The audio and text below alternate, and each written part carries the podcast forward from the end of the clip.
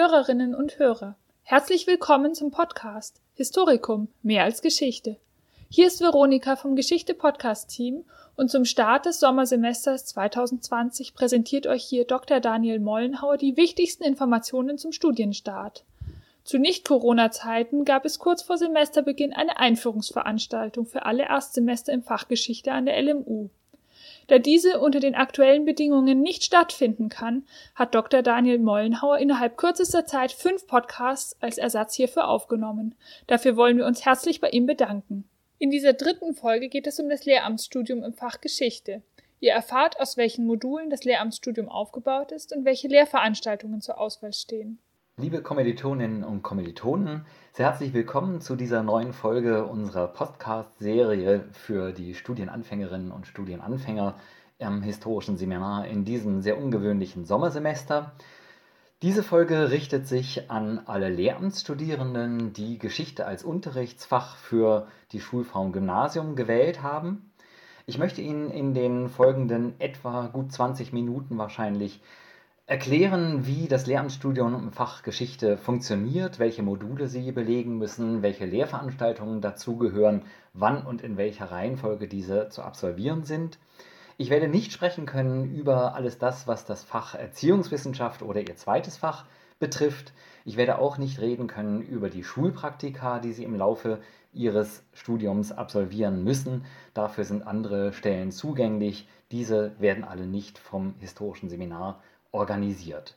Ich möchte die Gelegenheit ergreifen, auch noch einmal auf den Leitfaden für das Lehramt Geschichte hinzuweisen, die schriftliche Form unserer Erklärung der Studienordnung. Darauf hatte ich schon in den allgemeinen Hinweisen hingewiesen und äh, diese, diesen Leitfaden finden Sie auf unserer Homepage unter den Downloads für die Studierenden. Was also müssen Sie absolvieren im Laufe Ihres Studiums? Es beginnt mit den Einführungsmodulen, das ist quasi der Kern, zumindest der ersten Halbzeit Ihres Lehramtsstudiums, zumindest was das Fach Geschichte angeht. Jedes Einführungsmodul besteht aus einer Vorlesung im Umfang von drei ECTS-Punkten und einem Basiskurs im Umfang von neun ECTS-Punkten. Daran sehen Sie schon, dass der Basiskurs einen erheblichen Arbeitsaufwand von Ihnen verlangt. Alle Einführungsmodule bringen Ihnen also insgesamt 12 ECTS. In den Vorlesungen, die zweistündig stattfinden, also zwei Semesterwochenstunden, zwei Stunden pro Woche, wird Überblickswissen zu den großen Epochen vermittelt. Die Themen sind also sehr breit gefasst. Es sind eben immer große Zusammenhänge, über die hier in einem Monolog des Dozenten oder der Dozentin gesprochen wird. In der Regel wird äh, nicht diskutiert, wird auch nicht groß nachgefragt, sondern sie hören in erster Linie zu, schreiben mit, machen sich Notizen und müssen am Ende des Semesters eine Prüfung ablegen, in der Regel eine Klausur.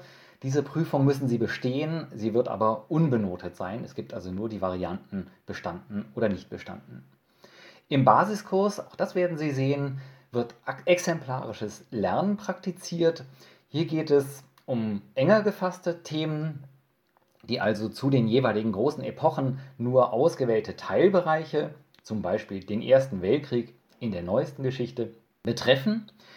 Das heißt, anhand dieser spezifischen Themen soll eingeführt werden in die Techniken, die Methoden des wissenschaftlichen Arbeitens.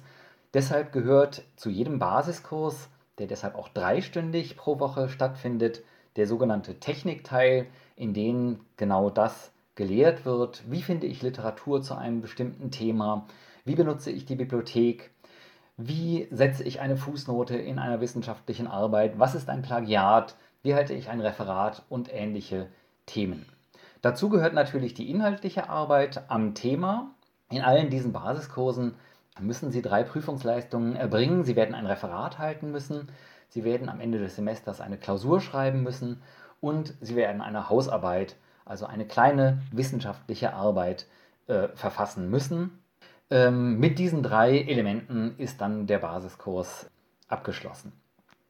Grundsätzlich müssen Sie fünf solche Einführungsmodule aus Vorlesung und Basiskurs absolvieren in den vier großen Epochen alte Geschichte, mittelalterliche Geschichte, neuere Geschichte, also die Geschichte der frühen Neuzeit von etwa 1500 bis 1800 und dann die neueste Geschichte 19. und 20. Jahrhundert.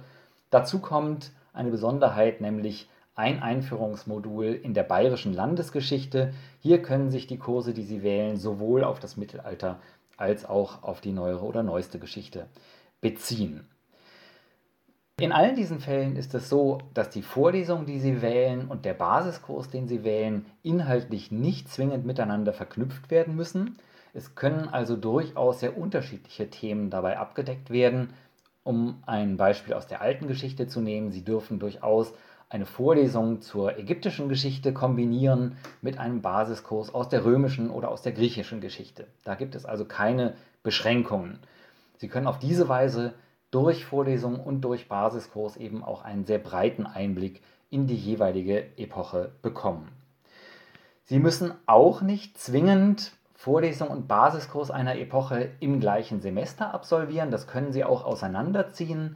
Das bedeutet, dass Sie sehr frei sind in der Gestaltung dieser ersten fünf Semester, in denen Sie diese fünf Einführungsmodule wählen sollen. Denn ein drittes, eine dritte Regel gilt, es gibt keinen Zwang, diese Module quasi chronologisch abzuleisten, also mit der alten Geschichte zu beginnen und sich dann durch die Jahrhunderte zu arbeiten. Sie können ohne weiteres auch mit der neueren Geschichte oder mit dem Mittelalter beginnen und dann quer durch die Epochen hüpfen.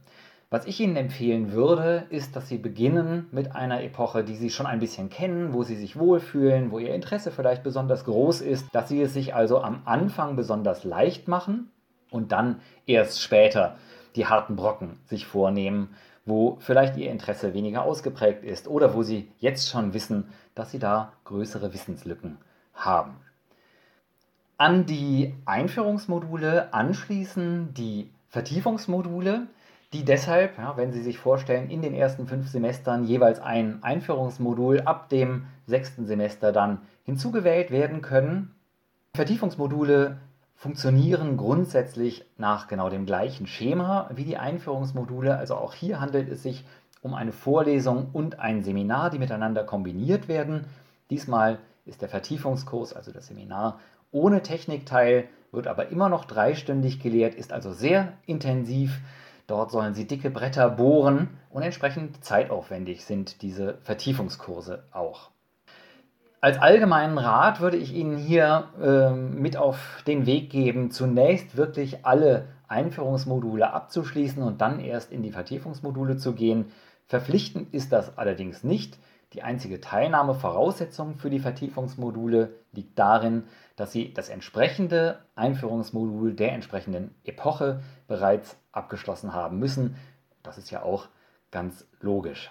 Auch hier bei den Vertiefungsmodulen gilt, dass die Reihenfolge der Vertiefungsmodule frei wählbar ist. Welche Module müssen Sie belegen?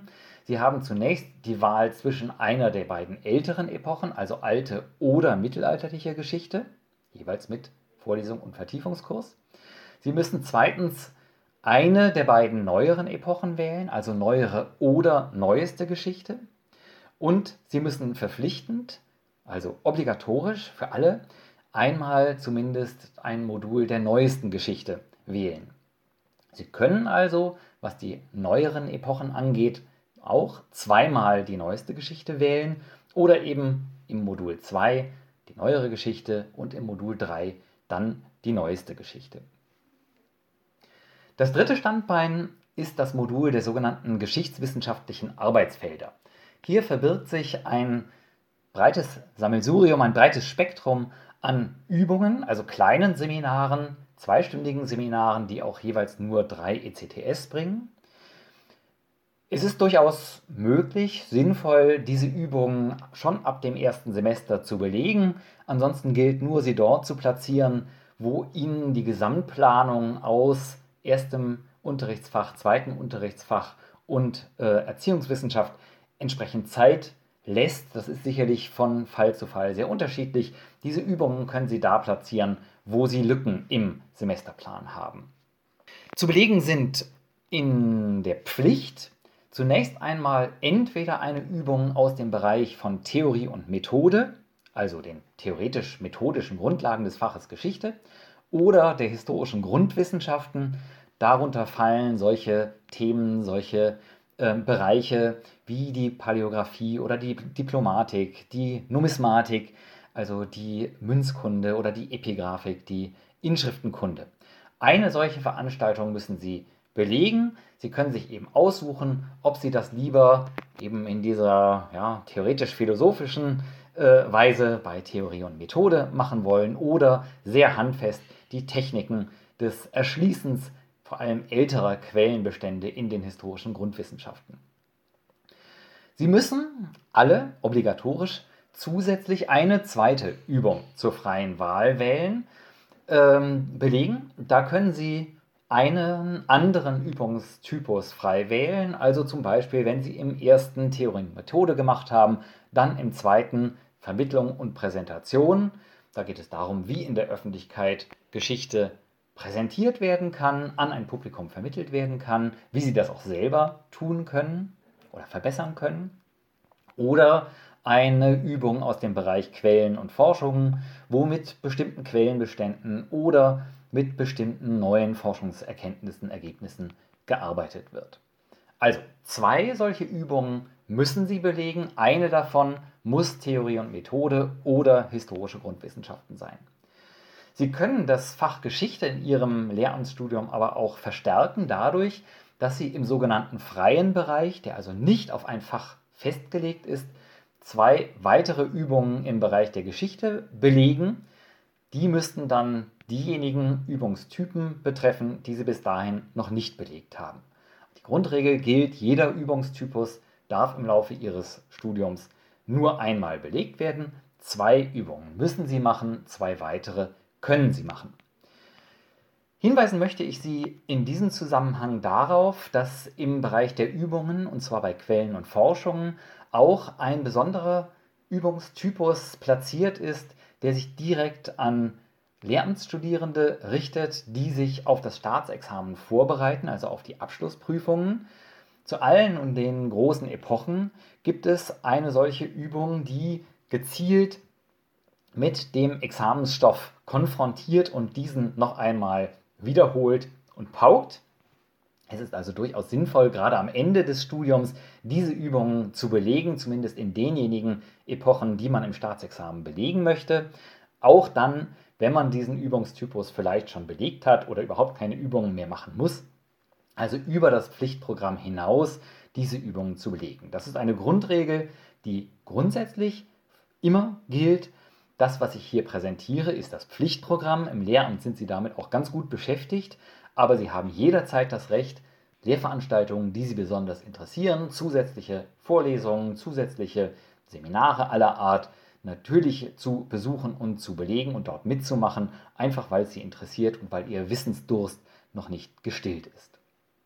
Zusätzlich, anders als bei Ihren Bachelor-Kolleginnen und Kollegen, kommt bei Ihnen als Lehramtsstudierende die Fachdidaktik hinzu.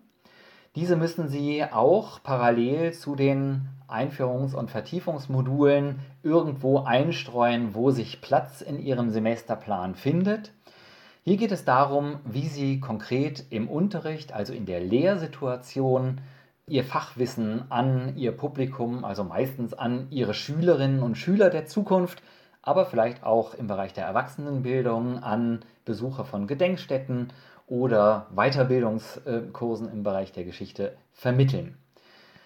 Die Fachdidaktik würde ich erst beginnen, frühestens ab dem dritten oder vierten Semester, also dann, wenn Sie in den fachwissenschaftlichen Lehrveranstaltungen schon einen gewissen Fortschritt verzeichnen können, wenn Sie da gut vorangekommen sind, festen Boden unter den Füßen haben und sich dann mit diesen Vermittlungsproblemen ähm, beschäftigen wollen. Zu der Fachdidaktik gehören zwei Module. Es sind insgesamt drei Lehrveranstaltungen, die Sie dort wählen müssen. Das erste Einführungsmodul besteht aus einem Basiskurs, der ähnlich funktioniert wie die Basiskurse in den Einführungsmodulen der Fachwissenschaft und einer Vorlesung oder Übung. Da haben Sie also die Wahl, welche Unterrichtsform Sie wählen. Ob sie also lieber den Frontalunterricht genießen wollen oder lieber mit dem Dozenten gemeinsam über Texte oder über Präsentationen reden wollen. Das zweite Modul besteht dann aus einem Vertiefungskurs. Auch da kennen Sie das Schema schon. Also eine vertiefte, intensivere Beschäftigung mit einem exemplarischen Thema, Problem aus dem Bereich der Fachdidaktik. Wenn Sie damit diese vier Standbeine, die Einführungsmodule, die Vertiefungsmodule, die geschichtswissenschaftlichen Arbeitsfelder und die Fachdidaktik absolviert haben, steht Ihnen noch das Staatsexamen bevor. Anders als Ihre Kommilitoninnen und Kommilitonen aus dem Bachelorstudiengang haben Sie also noch eine klassische Abschlussprüfung, die aus insgesamt vier Bestandteilen besteht. Sie müssen zunächst die sogenannte Zulassungsarbeit schreiben, also eine größere wissenschaftliche Hausarbeit, vergleichbar etwa mit dem, was im Bachelorstudium die Bachelorarbeit ist, wo Sie sich über mehrere Monate intensiv mit einem Forschungsproblem auseinandersetzen und eine etwa 40 bis 60-seitige Arbeit dazu verfassen, also wirklich eine Art Gesellenstück ihrer wissenschaftlichen Ausbildung, wo sie also zeigen sollen, dass sie die wissenschaftlichen Methoden verinnerlicht haben, anwenden können und äh, also eine ähm, gut ausgebildete Historikerin oder ein gut ausgebildeter Historiker sind. Nach der Zulassungsarbeit kommen dann drei Klausuren in relativ schneller Folge aufeinander. Also diese Klausuren werden nicht nacheinander eingestreut, sondern sind in einem Abstand von wenigen Wochen zueinander zu absolvieren.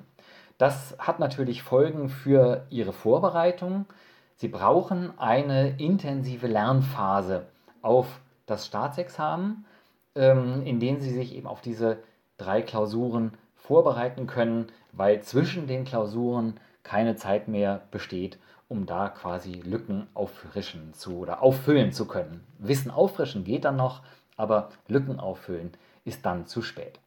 Sie müssen eine Klausur schreiben in einer der beiden älteren Epochen. Sie sehen die Korrespondenz mit den Vertiefungsmodulen.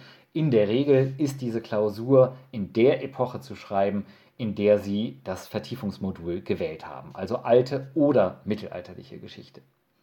Eine zweite Klausur ist zu schreiben in der neueren oder in der neuesten Geschichte. Da gilt das Gleiche. Wählen Sie also diejenige Epoche, die Ihnen am vertrautesten ist, wo Sie am meisten gemacht haben wo sie am meisten sicheren Boden unter den Füßen haben.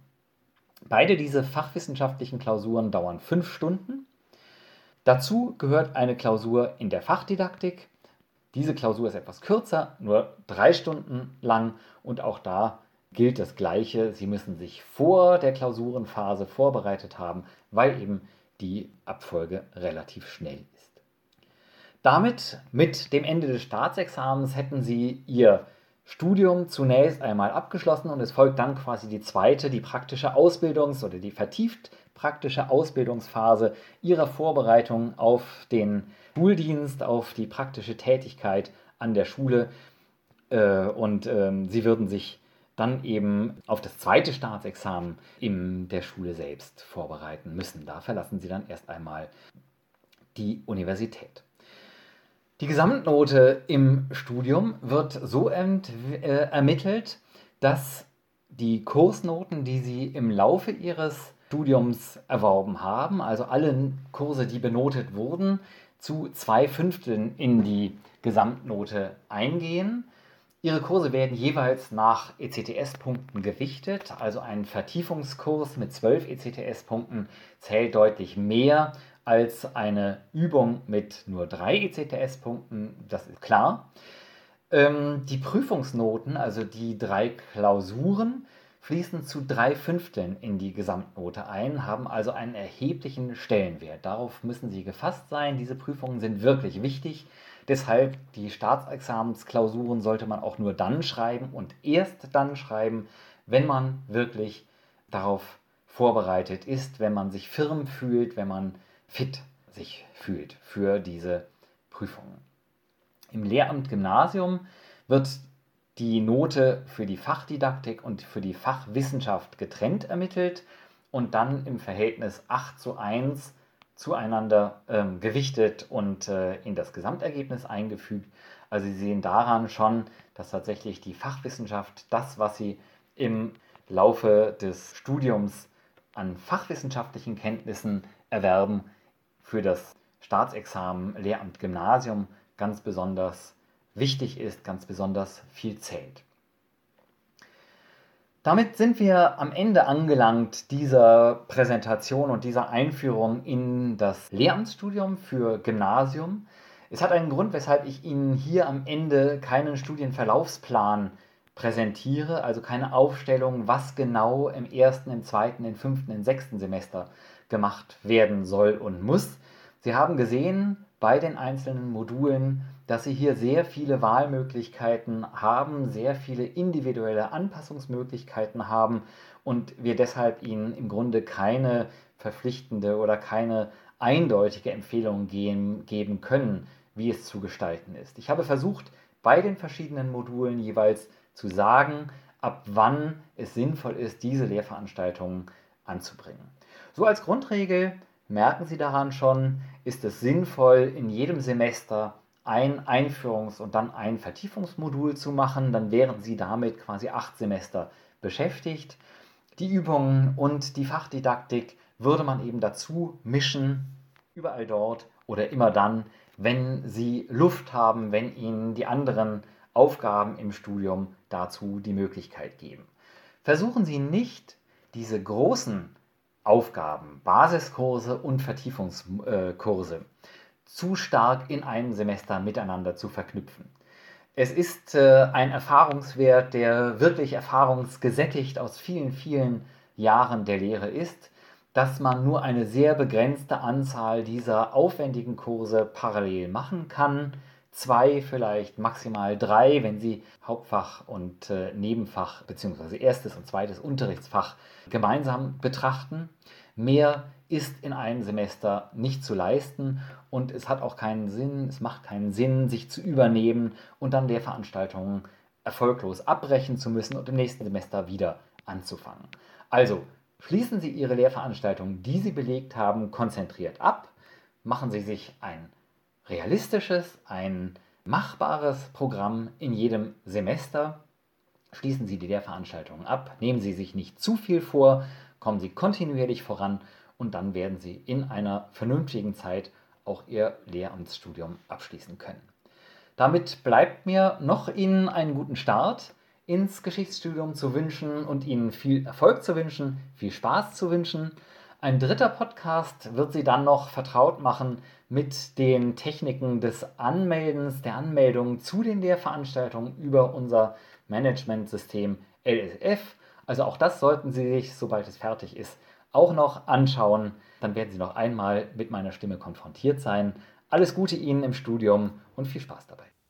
Vielen Dank, Herr Dr. Mollenhauer, für diesen dritten Teil zur Studieneinführung.